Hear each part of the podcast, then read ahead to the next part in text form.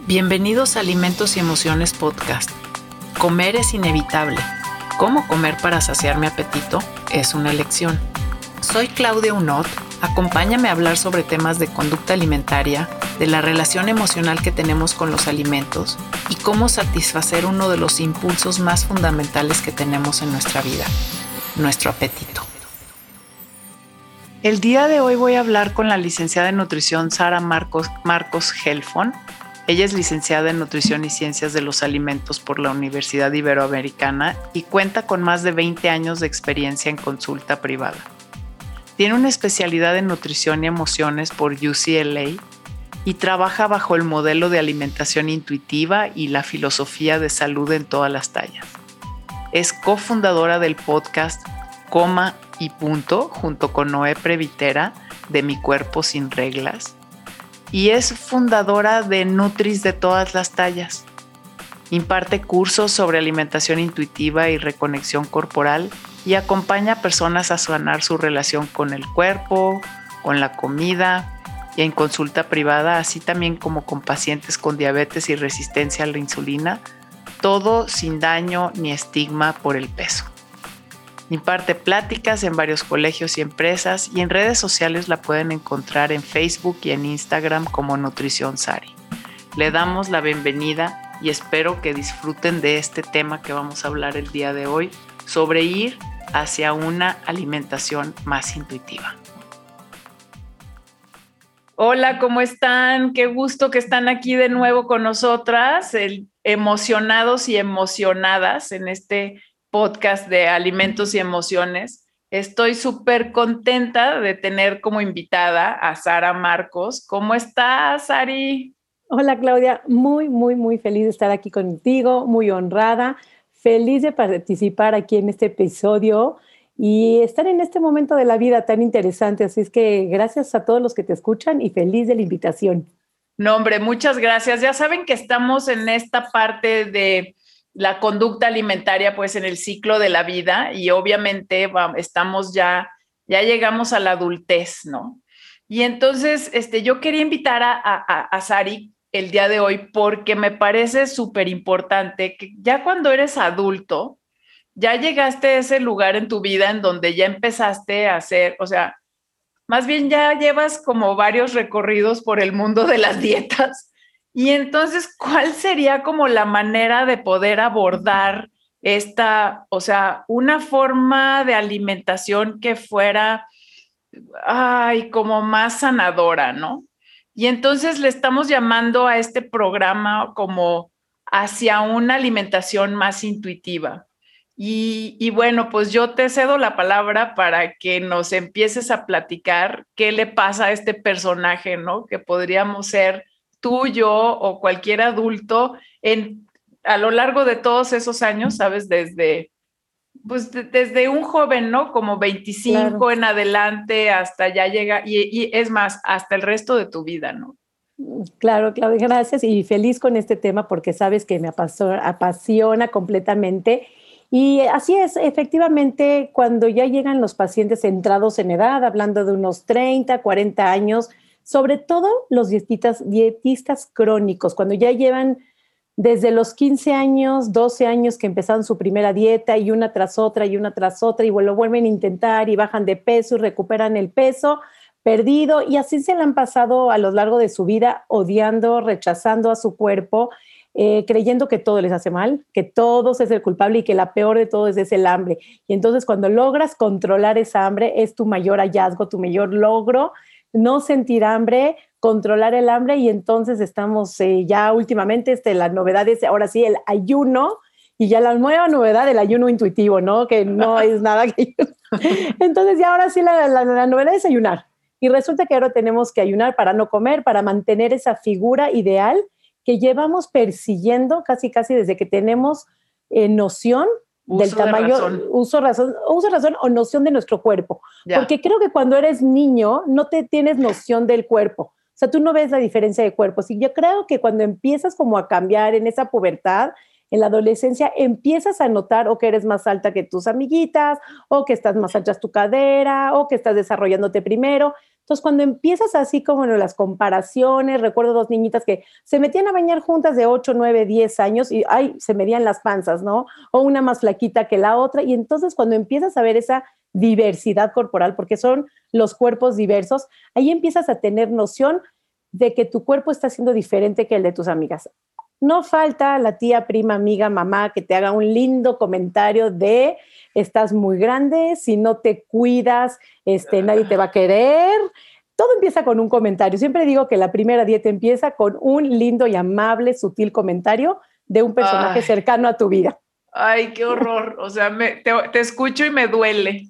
Así, así es. Y es un comentario posiblemente inocente, pero cuidado mamás, cuidado cómo nos relacionamos, los mensajes que mandamos, desde el ya deja de comer esas galletas, que si sigues comiendo te vas a poner gorda, connotando que el gordo es lo peor que te puede pasar. Y claro, es lo peor que te puede pasar cuando estamos viendo las películas de Disney, que los malos siempre son los gordos, cuando vemos en todas las series de televisión que los gordos son o los tontos o los que no se cuidan o los que no se quieren, claro que lo peor que te puede pasar en una sociedad gordofóbica es, bueno, ser gordo, ¿no? Entonces entras en este mundo famoso de cultura de dietas, como le llamamos, y empiezas a buscar la dieta milagrosa, la dieta mágica, la dieta que te haga tener ese cuerpo que tú te imaginas en tu cabeza, que ojo, lo que tú te imaginas a lo que realmente tu cuerpo puede llegar a ser está completamente disasociado. Entonces, por eso, por más que bajan de peso, las personas nunca están contentas y siempre quieren más. Y yo siempre les digo, piénsate en tu peso más bajo. Cuando más kilos has perdido, ¿realmente eras feliz? ¿O eras, crees que eras feliz cuando ahorita que te ves que recuperaste los kilos perdidos y dices, chin, me veía increíble? Sí me veía increíble, pero estando ahí no, me, no lo disfruté. Entonces ahí les digo, verdaderamente el estar más arriba o más abajo en los kilos no te da lo que la cultura de dietas te promete. Trabajo, felicidad, dinero, el amor que te promete, ¿no? Pero vivimos toda una vida persiguiendo eso, el cuerpo perfecto para tener el amor, cuando a veces tienes una buena pareja y no la ves, tienes un buen empleo y no lo ves, tienes hijos maravillosos, tienes una familia, estás acomodada económicamente, pero sigues persiguiendo ese cuerpo delgado, lo cual te mantiene en una insatisfacción y en una infelicidad a lo largo de tu vida. Llega a los 40 años. Yo digo que los 40 son años de libertad, así como los 40 días, años en el desierto y los 40 días. Siempre digo que los 40 son como liberadores. Tu mente, el proceso mental, llega un momento que dices, al gorro con todo esto. no has llegado este a los 50, Sari, porque son, más? maravillosos, o sea, más, más maravillosos. Qué rico, pero más yo liberadores.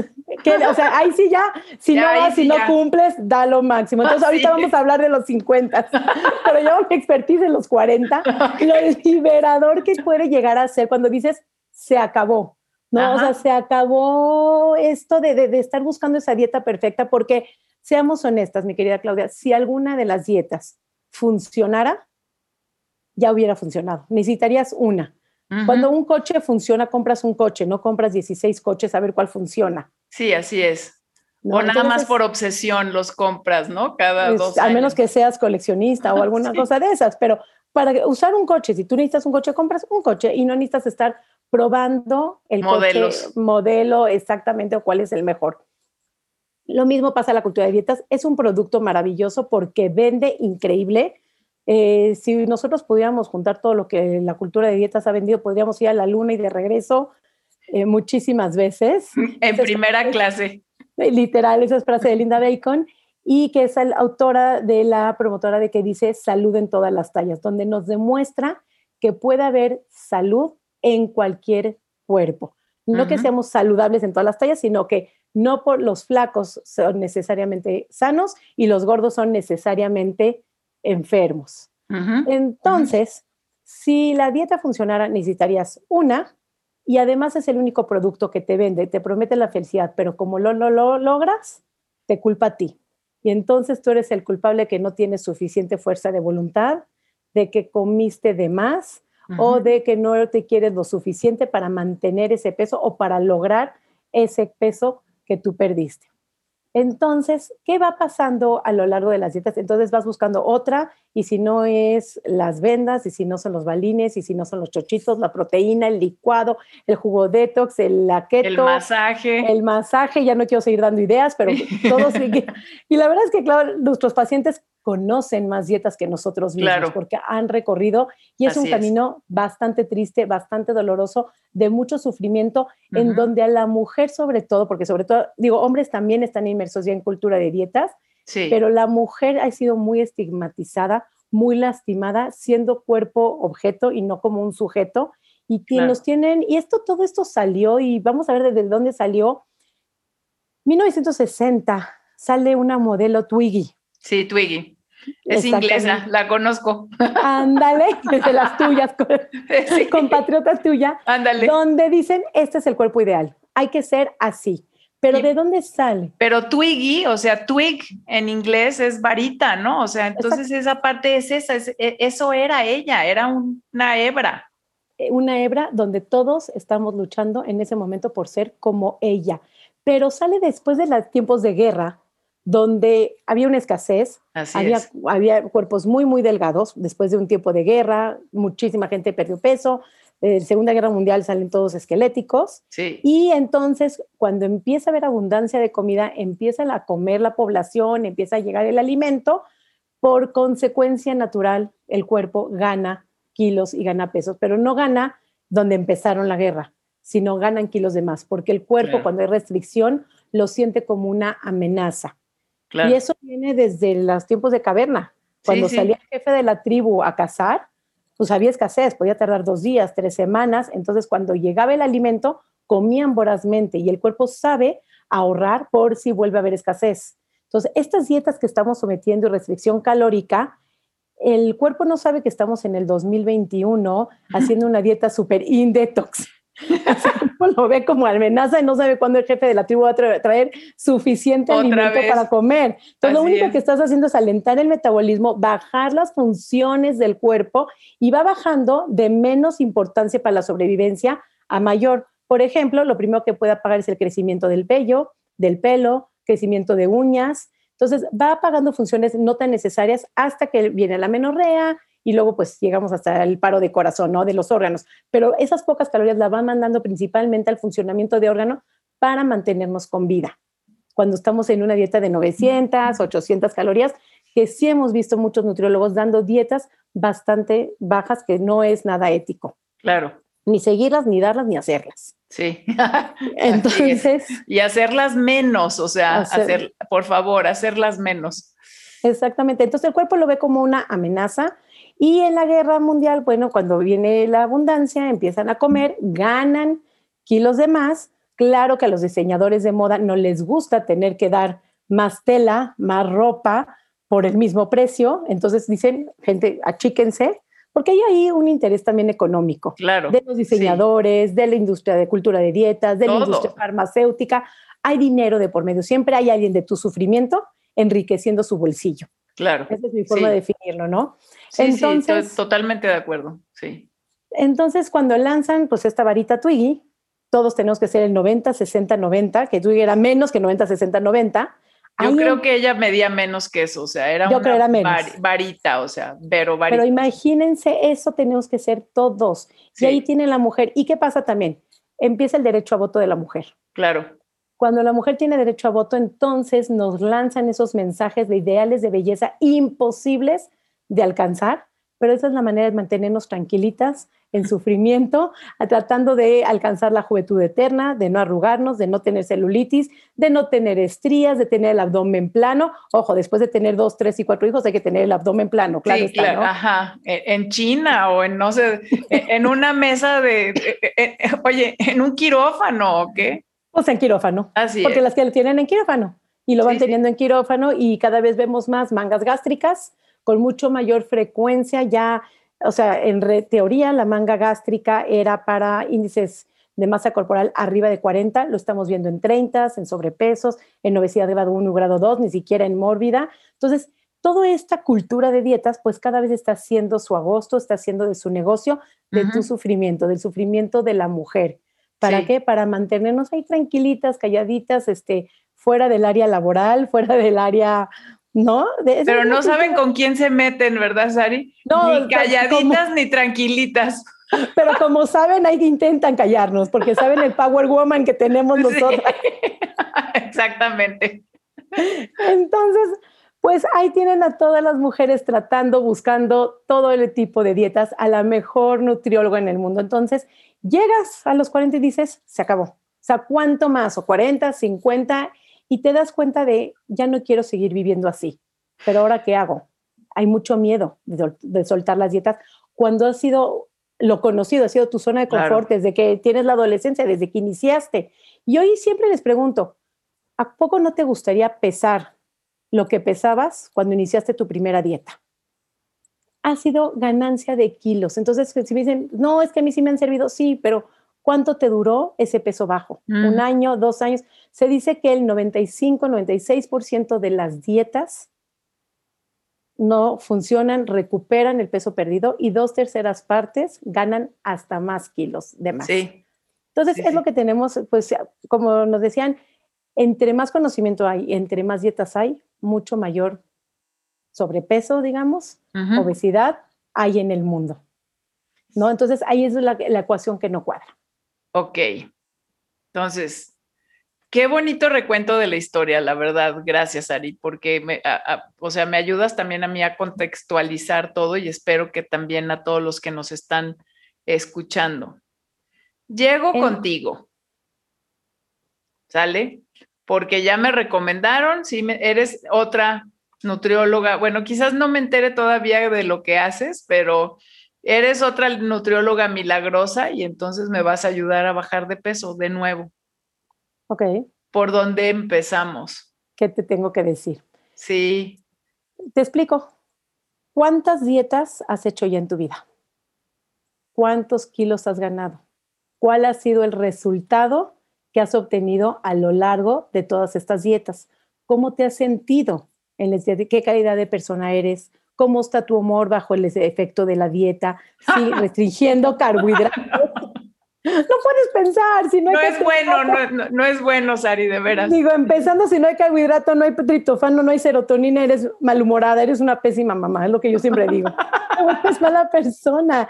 Y sabes que siempre mi mensaje en esta pandemia fue cuando todo el mundo empezó con el boom de voy a hacer dieta. Yo siempre dije, el peor momento para iniciar una dieta es en plena pandemia, donde tus niveles de anticuerpos deben estar elevados, donde tu humor cuando tienes a todos en casa y tienes que ayudarlos con los Zooms, el esposo en casa, tú sin trabajo y además de mal humor, o sea, pésima idea para, para restringir, ¿no? Entonces empezamos como así y la verdad es que voy haciendo como un recuento de todo lo que te ha hecho sufrir esta cultura de dietas, a dónde ha llegado y simplemente nada más les digo, ¿qué les viene a la mente cuando oyen la palabra dieta? Nadie me ha dicho palabras bonitas de felicidad, alegría, paz, tranquilidad. Uy, qué padre, me van a quitar la comida, vamos a o sea, vamos a festejar, qué emoción, no voy a poder comer, wow. Claro que no, o sea, ¿qué te viene a ti cuando la palabra dieta? No, no, a mí me viene una angustia, ¿sí me entiendes? O sea, me, me entra, o sea, yo instantáneamente me pongo de mal humor, instantáneamente digo, o sea, mi, vida es una tortura. o va a ser una tortura, o, o sea, ya. No, no, no se me, o sea, no se me ocurre una cosa positiva acerca de pensar de que me tengo que poner. mal humor y todavía peor, porque sé, lo sé, que una noche antes de que vengan a mi consulta, se dieron el último atracón, la última cena por todo lo que no van a poder comer mientras estén en el tratamiento de la nutrióloga. Y eso se le llama la última cena. Entonces, por lo menos yo cuando me contactan, trato de darles la cita inmediatamente, porque si tardo tres o cuatro días, son tres o cuatro días de atracones, porque como saben que vienen con la nutrióloga, el cuerpo, la mente ya sabe que viene restricción. No se lo tienes que decir, con solo pensarlo. Y entonces, ¿qué hace en automático? Tratar de llenar las arcas, tratar de llenar lo que más puedan, porque viene un periodo de restricción. Fíjate, yo le digo a mis pacientes porque es así como, o sea, ¿qué pasa si te digo que no te voy a dar una dieta? Y entonces así, o sea, eh, siempre el, primer efecto es shock, ¿no? Y, y así como, a ver, le digo, ¿cómo te has sentido, pues? O sea, con la restricción, un poco como lo que dices ahorita. pero ¿qué te parece si nos movemos como de la restricción a la compasión? Me encanta eso.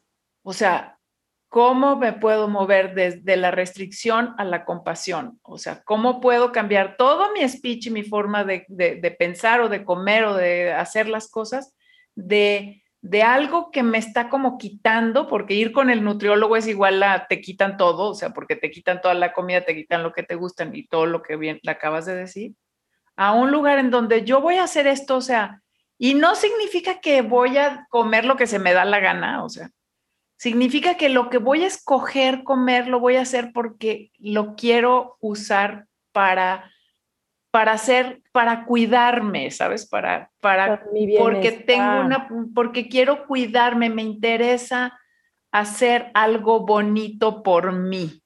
Correcto, correcto. Entonces, creo que desde ese lugar. Yo así como, trato, pues, de abordar este tema, ¿no? Padrísimo. Que, entonces, híjole, wow. Llegaron, entonces se dieron permiso de comer todo lo que sea porque ya iban a venir a restringirse. Pues sí, porque viene la restricción, entonces viene, pues van llenando las arcas porque viene periodo de restricción.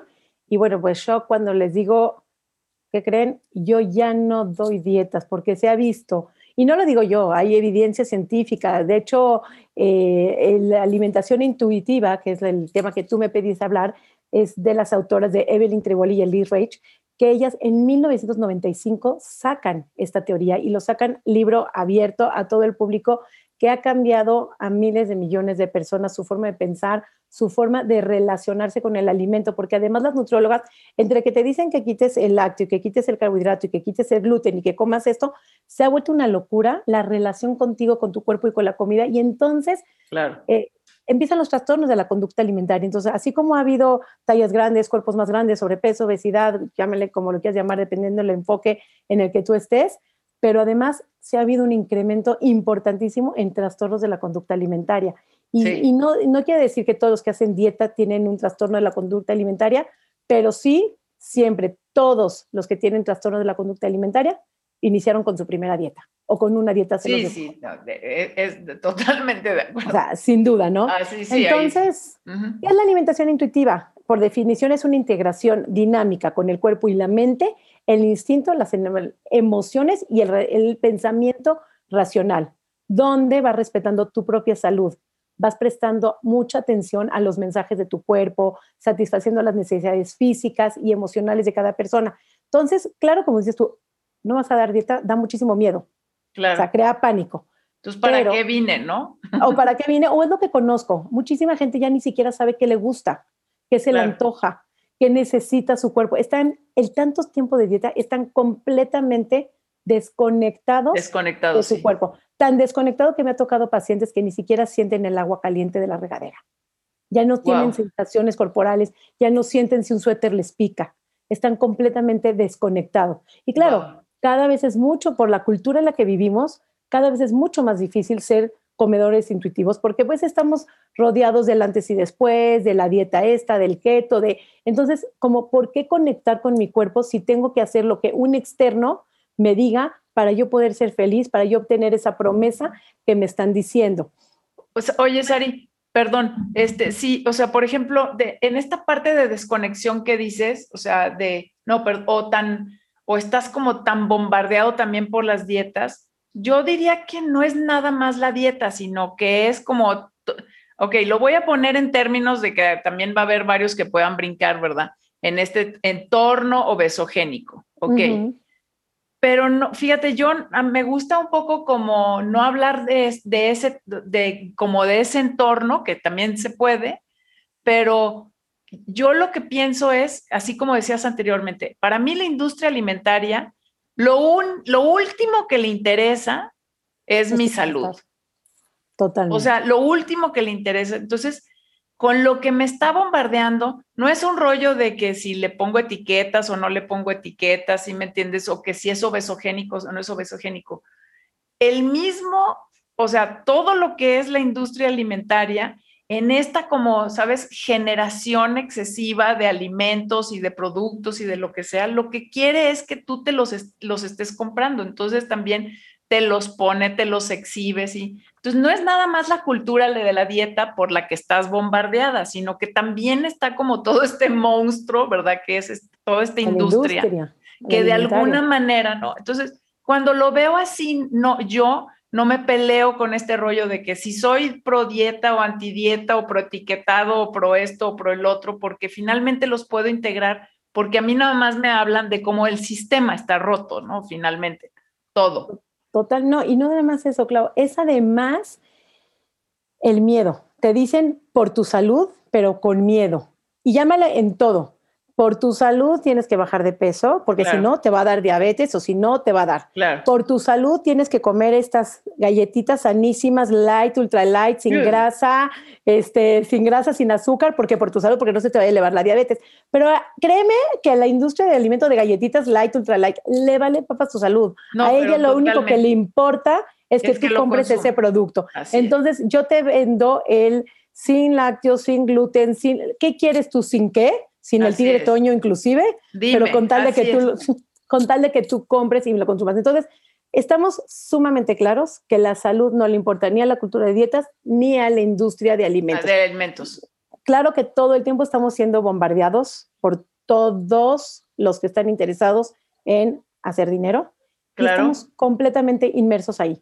Y entonces llevamos tantos años ahí metidos y de repente llegan esos 40 liberadores, 50, 60, porque tenemos gente que se empieza a dar cuenta hasta los 60. Así es. Y dice, ya perdí toda mi vida, porque esperé a tener hijos hasta que enflaque, a viajar hasta que ponerme un vestido rojo, hasta que... Entonces pasamos una vida esperando hasta que, hasta que nunca llegó, porque nos falta aceptación y diversidad corporal. ¿no? Entonces, admiramos y siempre digo yo, tan claro como el agua. Admiramos la diversidad de las truchas, del atún, del pez vela, de la ballena y del delfín, todo uno en cuerpo. Y entonces, ni modo que la trucha le diga a la ballena, ay, ballenita, si nadaras como yo y comieras lo que yo, tendrías mi cuerpo. Absurdo. ¿No? Pero ahí tenemos a los humanos, que también somos seres humanos, creyendo que si todos comemos igual y si todos hacemos el mismo ejercicio, tendríamos todos esas medidas 90, 60, 90 como cuerpos hegemónicos que tenemos que tener. Entonces, si vivimos en una cultura gordofóbica, besofóbica, lo que tú quieras llamarle, es una realidad. Los cuerpos gordos están estigmatizados y hay muchos estudios científicos, cada vez salen más, en eh, control, en eh, grupos control y grupos placebo, y sobre todo con diabetes, donde el grupo placebo se le dice que se le está dando metformina, pero no se le dice ni que tienen que hacer ejercicio, ni que tienen que bajar de peso. Y se le está, no se les está dando metformina, se le está dando un placebo. Grupo, grupo control, se le da metformina, pero se les obliga a hacer cierta cantidad de tiempo de ejercicio y comer cierta dieta. Sí. Cierto tiempo. Obviamente, ¿qué grupo crees que baja sus niveles de azúcar mucho más fácil? El, grupo placebo. El de placebo. El de placebo. Solamente por no estigmatizarlos, por no obligarlos, por no restringirlos. A los que los tienes restringidos y les tienes dietas. Y está el estudio de Minnesota, lo mismo, saliendo de la Segunda Guerra Mundial, hombres completamente sanos, donde comían 3.200 calorías, se les redujo a 1.600. Todo el tiempo de lo que hablaban era de comida. Y ustedes fíjense, las personas que están todo el tiempo a dieta, que están hambrientas, eh, hambriadas constante, solamente hablan de la última dieta que hicieron, de lo que sí comieron, de lo que no comieron, de lo que tenían que comer, de lo que no deben de haberse comido, de lo que se, se faltó haber comido. Pero tú, por ejemplo, o sea, llegas con el nutriólogo y lo que estás esperando es que te dé una dieta. Tú estás esperando, eso es lo que me pide todo el mundo, o sea, a mí me preguntan N número de veces, o sea, pero es que, ¿cómo no les voy a dar una dieta si lo que me están pidiendo es eso? O sea, es una dieta. Sé que vende. ¿Qué onda? O sea, como que, que, porque eso requiere de un cambio interior también muy fuerte. O sea, tú tienes que hacer una reestructuración cognitiva muy importante, ¿no? O Totalmente. cuando tienes que cambiar el speech. Sabes que, que cuando cambias llegan tus pacientes que te buscan lo que tú ofreces. Claro, no, eso yo también me queda clarísimo, pero ok, te llegó la paciente que, que, bueno, también le dices, pues sabes que no vamos a trabajar con un plan, vamos a, vamos a aprender a hablar sobre tus señales de hambre y saciedad, vamos a aprender a ver de dónde te viene, ¿verdad? La policía de, de alimentos. Entonces puedes empezar con este que te dice, ok, vamos a hacerlo diferente, dame chance de probar. Okay. ¿no? Ya llevas haciendo dietas, vamos a probar algo diferente y entonces puedes ir empezando a explicar lo que es la mentalidad de dieta, lo que es cultura de dietas, que ya lo llevamos hablando. Ajá. Y de ahí te puedes ir con, de hecho, bueno, Elise Rech y Evelyn Triboli tienen ciertos, eh, tienen 10 principios que no necesariamente tienes que aplicarlos, porque a veces digo, sí, los tienes que aplicar y si eres eh, Intuitive Eating Counselor tendrías que aplicarlos todos, pero yo mi postura es, no todo funciona para todos. Para todos. Entonces tienes que ir entendiendo qué persona, a lo mejor te llega un paciente donde le da demasiada ansiedad salir sin su plan de alimentación. Entonces, con toda tu ética, vas y le das a ese paciente un plan de alimentación donde lo ayudes a estar en paz. ¿Cuál es nuestra misión como profesionales de la salud, Claudia? Creo que nuestra misión es liberar el sufrimiento, liberar la angustia. Y si una persona eh, tiene angustia de lo que sea, creo que la habilidad del profesional de la salud es entender hacia dónde lo puedes acompañar y cómo lo puedes llevar. Claro, sí, claro. Y entonces te permite un poco más de flexibilidad también que, que nada más seguir exactamente los pasos de la alimentación intuitiva o quizás hay algunos puntos que intuitivamente también puedes usar o que son parte de una forma más intuitiva de comer que no estén señalados nada más dentro de los 10 pasos de la alimentación. Exactamente. No, y aparte de los 10 pasos, digo, obviamente cada paso tiene su trabajo por hacer, no nada desarrollo. más. Tiene todo su desarrollo. Claro, entonces nada, te los voy a decir así como para que entiendan, para que los aprendan. Pero el primero es, rechazar la mentalidad de dieta. y entonces muchos, ahí te voy a decir los pros y los contras, pero muchos ahí se confunden con dejar de hacer dieta. Entonces, ok, dejan de hacer dieta y empiezan a comer de todo y se pasa por una luna de miel, porque si dependiendo qué tantos años lleves de restricción, entonces se la pasan comiendo todo lo que nunca se han permitido. Es un proceso normal, no dura mucho tiempo, porque obviamente si tú te la pasas comiendo todos los alimentos que nunca has comido, te vas a sentir muy mal.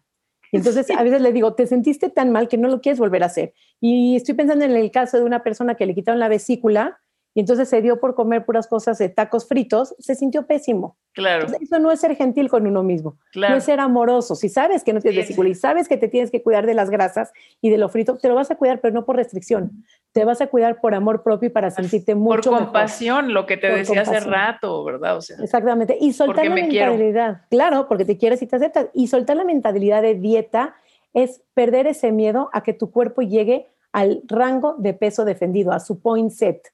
No sabemos en cuál ser y creemos que el peso tú lo eliges y tú lo controlas y el peso está completamente fuera de tu control y tú no vas a decidir en dónde tu cuerpo va a llegar. Sí, si vienes de mucho tiempo restricción, probablemente subas los kilos perdidos y probablemente ganes kilos de más. Muy probablemente eso suceda, pero llega un punto que se estabiliza. Y ahora sí, este peso de rango de peso defendido pasa como las personas que nunca hacen dieta, que les queda la ropa, toda su vida. Cuando ya dejas de crecer, ya te queda el vestido que te compraste hace seis años toda tu vida. Pero los que son dietistas crónicos se compran mucha ropa cuando están más flacos, claro que cuando recuperan ya no le queda. Entonces tienen el closet de todas las tallas. O cuando eran flacos, no tan flacos, más flacos. Entonces, soltar esa mentalidad de dieta es perder el miedo a subir de peso, aceptar la diversidad corporal, aceptar tu cuerpo a donde tiene que llegar y comer, conectar con tu hambre, con tu saciedad, que ese es el principio número dos, honrar el hambre nos han enseñado que el hambre es lo peor que te puede pasar y entre más la controles, más mejor eres, ¿no? Más mejor, pero mejor persona eres. Así es. O que ya le echaste ganas, controlaste tu hambre y entonces, este, y honrar el hambre es verdaderamente la palabra honrar, me encanta porque es honrar esa hambre y es agradecerle que gracias al hambre estamos vivos. Claro.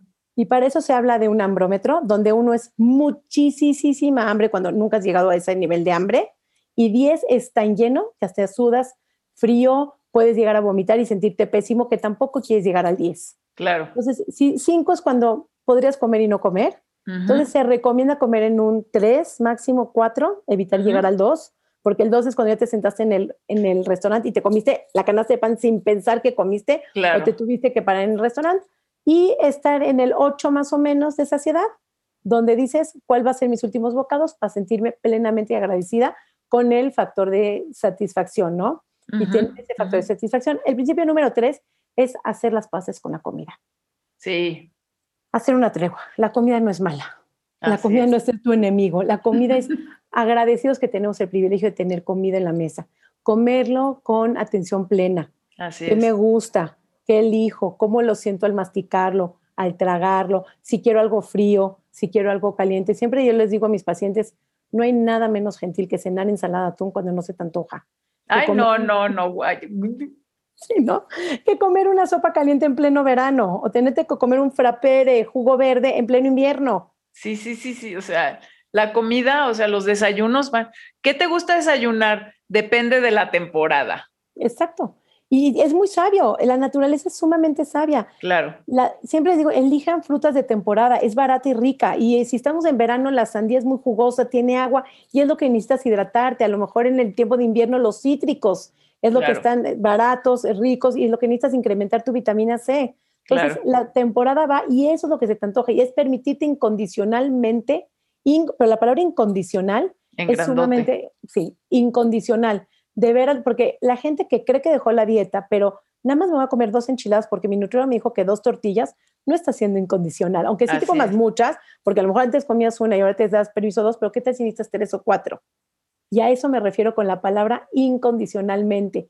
Y, también es esto de, de, de, de, o sea, de, de qué, qué tengo yo como qué es bueno o malo para mí, no es, porque también nosotros como nutriólogos tenemos como nuestras ideas de lo que eso es bueno o malo, y luego aparte con los del paciente, entonces es revisa eso, o sea. Exacto, no, revisar tus creencias sobre todo, porque había una paciente, también está recordando que me decía, me salen ronchitas cuando como gluten. El gluten no causa alergia, se me hace muy raro tu creencia, ¿no? Y entonces dije, vamos a probar tres días comiendo gluten, pero nada más vas a comer pan. No me vas a comer pescado y camariscos y otras cosas. Claro que no fue el pan, claro. pero una creencia de años. Claro. Entonces, revisar sesgos, revisar creencias, desafiar a la policía de tus alimentos es el número cuatro. cuatro. Esa, esa vocecita que dice, ¿en serio te vas a comer todo eso? O ya te comiste, ahora sí te vas a ir al gimnasio. No, no, ayer comiste una pizza, mañana pura verdura esa vocecita, ese angelito diablito que te está hablando de comer, ya te pasaste, decirle no, callar esa voz y detectar. Siempre es importante y siempre les digo, detecta tus pensamientos. ¿Qué estás pensando? ¿Cómo te estás diciendo? Hay diferentes tipos de, de voces, el aliado, el intuitivo, el nutriólogo, el antropólogo, el que te va diciendo todo, ¿no?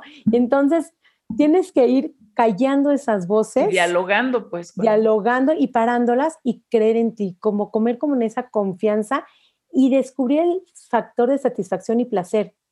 Hemos perdido el placer por comer, Claudia, también. Sí, no, totalmente. O sea, ya no hay placer. Y sentir placer, es que sentir placer nos viene desde la iglesia, yo creo, donde había que, que, que, controlar todas las necesidades básicas, desde entrar al baño, desde las relaciones sexuales, desde el comer con placer. Todo era culpa, todo era calladito y entonces se vuelve todo escondido. Entonces, por eso tenemos a la gente teniendo atracones escondidas con culpa o te comes ese pedazo de chocolate de gloop y que nadie me vea porque sienten culpa. Entonces, aquí los invitamos como a, a, comer otra vez mindfulmente, con atención, con disfrute, con placer y sentirse que merecen sentir placer y tienen todo el derecho de, de sentir las, los sabores, las texturas, el aroma, la apariencia, la temperatura, la capacidad, cuánto, cuánto necesito y sentirse llenos, pero rico, no lleno en exceso. Sí, claro. Porque sentirte lleno en exceso es también terrible, es una sensación espantosa. Y no se siente bien, pues aparte, o sea, deja tú la culpa, aunque no la tuvieras, no se siente bien. No, exacto, y eso no es ser gentil, o sea, también comer en 10 también no es gentil. Y sentir esa saciedad, que es el, el principio número 6, ¿sale? Entonces después vas a hacer ya que tienes todo eso controlado, tu relación con la comida, tu relación contigo, cómo te relacionas con la comida, entonces hacer frente a los sentimientos. ¿De qué tengo hambre hoy? A veces si tengo hambre de ver el mar, un hambre visual, un hambre olfativa, un hambre táctil, aunque te comas toda tu alacena, no te vas a satisfacer esas hambres. Claro. Entonces, ser muy honesto y a veces entender, estoy aburrido y estoy comiendo por aburrimiento, lo cual no digo que esté bien o esté mal. Simplemente aceptar que comiste por aburrimiento, punto. O que comí porque eh, porque estaba desesperado, porque estoy triste, o porque estoy angustiado, O a veces cuando estás angustiada, se te va el hambre. Así es. Y también, eso es muy importante.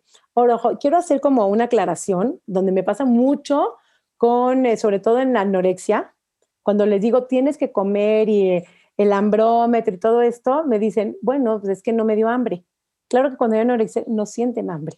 Y la, la, doctora me dijo que cuando siente hambre come, entonces pues como no siento hambre no como. No es cierto, las anoréxicas dicen no sentir hambre que es muy Exactamente, Exactamente, pero están desconectadísimas.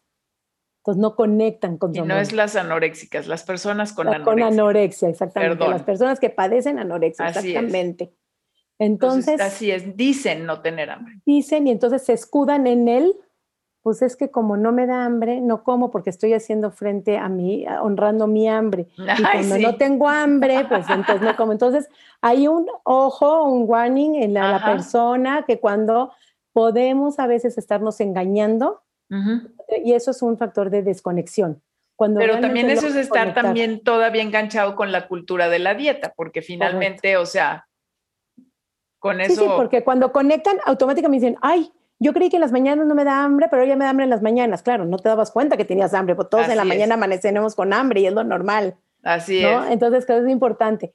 Y el principio número ocho es como respetar al cuerpo respetar desde qué necesito, crema, qué necesito, una ropa no apretada, una ropa que sea de la talla, respetar desde un apapacho, desde no decirle cosas horribles porque por años hemos estado diciéndole, rechazando cosas espantosas, sino aceptar ese cuerpo y, respetar el cuerpo que tienes.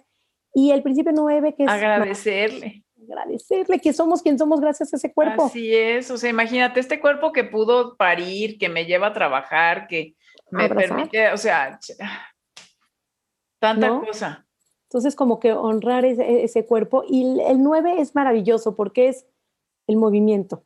No quiere decir que porque comamos gentil ya no tienes que hacer ejercicio, al contrario, claro que se promueven hábitos sanos, comer de acuerdo a tu hambre y saciedad, comer frutas y verduras de la temporada, tener una nutrición gentil, pero además moverse desde otro punto, desde otra perspectiva, sino un movimiento no de voy a quemar 500 calorías en mi movimiento con el monitor, ¿no? Sino moverse de qué me gusta, empezando por qué ejercicio. Si tú empiezas con el ejercicio de qué te gusta, no te cuesta trabajo levantarte de la cama. Claro, por supuesto. No te cuesta trabajo ponerte los tenis. Hay algo que me encanta que decía Nike, que es just do it and enjoy. Sí, claro. O sea, sin cuestionarlo, es eligiendo el ejercicio que te gusta, el tiempo sobre todo el tiempo, porque a veces si no hice una hora 60 minutos, este no sirvió. si no sudé, no sirvió. Yo creo que todo, eh, todo movimiento va, va sirviendo, pero de una manera mucho, mucho más gentil, porque cuántas veces no estás en la clase que te choca de jumping jabs o de lo que tú quieras, de intermitencias, sufriendo. El, spinning que te choca el asiento, pero es que se quema muchas calorías. No es gentil. Entonces, hacer el ejercicio de como una prioridad de sentirte bien, de nutrir a tu cuerpo de una manera mucho más amorosa y no nada más para quemar calorías. Y el último, para poder cerrar con estos principios de estas autoras, es nutrir al cuerpo de manera gentil. ¿Y por qué ponen nutrir al cuerpo? Porque si pon en el número 10, si pondrían el nutrir al cuerpo en número 1, otra vez entraríamos en la restricción. Claro, por supuesto. puedes controlar todos estos principios, conectar, detener la policía de alimentos, sentir su factor de saciedad, ahora sí te puedes enfocar en cómo nutro a mi cuerpo de una manera gentil con alimentos que le hagan bien al cuerpo. No, y siempre habla de incluir mayor cantidad de alimentos y no restringir la mayor cantidad de alimentos. no, no de la restricción. Y todo esto, bueno, hay más de 125 estudios científicos hechos en relación a, a todo esto. Entonces, es un muy buen principio. Y cuando hablamos de salud en todas las tallas, siempre que le digan, es que es por mi salud, es que si no, por el gordo le va a dar diabetes. Hay estadísticas donde dicen que las personas gordas, el 38 o 28% de las personas con cuerpos grandes tienen diabetes, pero el otro 78 no. Sí. ¿Me explicó? O sea, hay un porcentaje que no. También hay personas delgadas con diabetes, también hay muchas personas delgadas con colesterol alto, también hay personas delgadas que le tienen que quitar la vesícula o el páncreas o que le dio una hepatitis en todos los tamaños de cuerpos. También hay, les da infartos a los dos. De hecho, estudios científicos indican que a mayor índice de masa corporal es mayor el tiempo de vida. ¿ok? no se mueren, no se mueren antes. De hecho, el, tiempo de vida es mucho menor en, las personas de cuerpo delgado, pero finalmente eso no lo podemos controlar. el cuerpo que tienes es el cuerpo que tienes. Entonces, si partimos de aceptar ese cuerpo, entonces es ahí cuando puedes empezar a soltar las dietas y empezar a vivir en una vida mucho más gentil, mucho más plena, mucho más amorosa y mucho más conciencia. Y como madres de familia, cuidar lo que le decimos a nuestros niños. Cómo, los, cómo los encontramos con la comida, hacia dónde los llevamos, hacia sus creencias, cuáles son los mensajes que mandamos como padres de familia.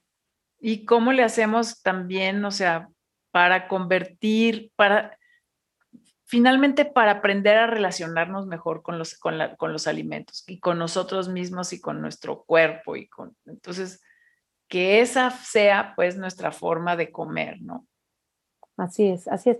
Y hacer las elecciones adecuadas en relación a los alimentos que vayan respetando la salud, la saciedad y siempre digo el gusto. Sí, el gusto. O sea, sobre todo el gusto y el bienestar, ¿no? Y que te sientas tú bien. ¿Con qué te sientes bien? Si sabes que hay algún alimento que te va a inflamar o que te da flatulencias o que te sientes mal, evítalo. No estoy diciendo que tienes que comer de todo. Claro que sí. no sé, estoy pensando en una coliflor, en un brócoli, si te cae mal, por más bueno que sea el brócoli, o por más nutrimentos y vitaminas que tengas, si te cae mal, te cae mal. Y lo evitamos. Y a través de esa nutrición mucho más gentil, vas a ir reconectando con tu cuerpo, vas haciendo las elecciones de alimentos adecuadas sin necesidad que un externo, que un libro, que un licuado te digan cómo alimentarte. Y vas a ser, o sea, vas a estar mucho más conectado contigo mismo y, y te vas a sentir mejor. Entonces, es muy probable también que por esa misma razón es que no estás tan enfermo, ¿verdad? Como dice. Totalmente, no. Y de hecho, ¿cuáles son los eh, beneficios que yo encuentro, los resultados que me empiezan a dar mis pacientes? Para empezar, piensan mejor. Entonces, en tus trabajos son mucho más productivas y todos me han reportado de, ay, es que mi jefe me felicitó que estoy haciendo mucho mejor el trabajo. Claro, estás comida, estás de mejor ánimo. Los hijos dicen, mamá, eres mejor persona. Sí. Es una mejor esposa, una mejor ya mamá. Volvió. Sí, sí, sí, ya volvió. Eh. O sea, estás en mucho mejor ánimo, eres mucho más productiva. Empiezan a generar proyectos porque, ¿qué pasa cuando uno tiene hambre? La mente todo el tiempo está pensando en comida. Y eso es porque es una necesidad tan básica como ir al baño y respirar y comer. Y siempre les digo a todas las personas, ¿tú te fijas cuántos mililitros de orina haces todos los días? ¿Lo estás midiendo? o cuántos mililitros de oxígeno estás inhalando cada por minuto, ¿por qué estar contando las calorías? Si es igual de básico como ir al baño y respirar. Así de necesario es la comida. Así es. Entonces tenemos que ver el comer, el acto de comer, como una necesidad básica de sobrevivencia de todas las personas, sin restricción. Ay, Sari, qué bonito. Bueno, aquí podíamos seguir varias horas, pero yo creo que más o menos creo, ay, nos, gracias por habernos dado una caminada a través de la alimentación intuitiva y también a través de todos estos temas tan importantes de compasión con la comida y con nosotros mismos, que nos permitan aprender a relacionarnos con los alimentos de otra forma. Te lo agradezco enormemente. ¿En dónde te pueden localizar todos los escuchas porque eres, este, ¿cómo se llama? Estás muy ocupada haciendo muchas cosas. Y por favor, no dejen de ir a escuchar a Sari, a Coma y Punto, a su podcast maravilloso. Este, y, y, en dónde más te pueden encontrar, porque es una mujer muy activa. Bueno, en mis redes sociales, en lo que es Facebook y Instagram, soy Nutrición Sari con I latina, nada más. También tengo la cuenta de Nutris de todas las tallas, que nace a raíz de todo ese estigma que tiene el profesional de la salud, donde creeríamos que por ser nutriólogos, como sabes comer muy bien y sabes cuánto ejercicio tienes que hacer, entonces por consecuencia debes de ser flaquita.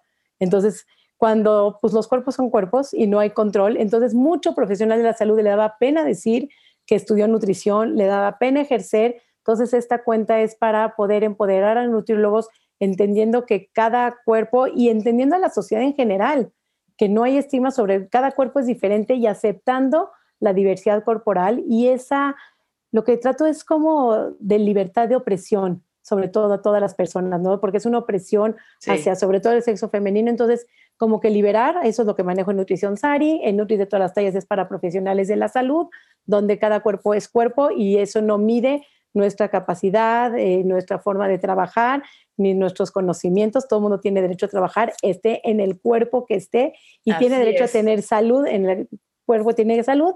Y semanalmente todos los domingos tenemos el podcast con Noé Previtera, exactamente ella es de Mi Cuerpo Sin Reglas.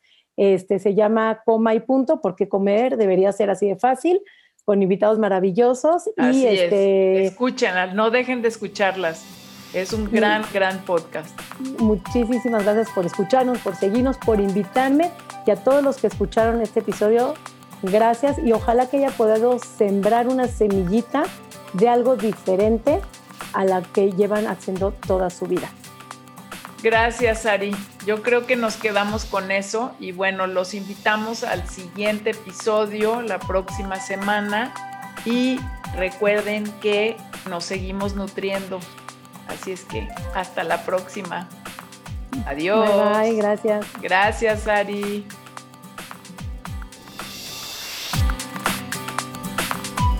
Nos vemos en un próximo episodio de Alimentos y Emociones Podcast. Y recuerda, nos seguimos nutriendo.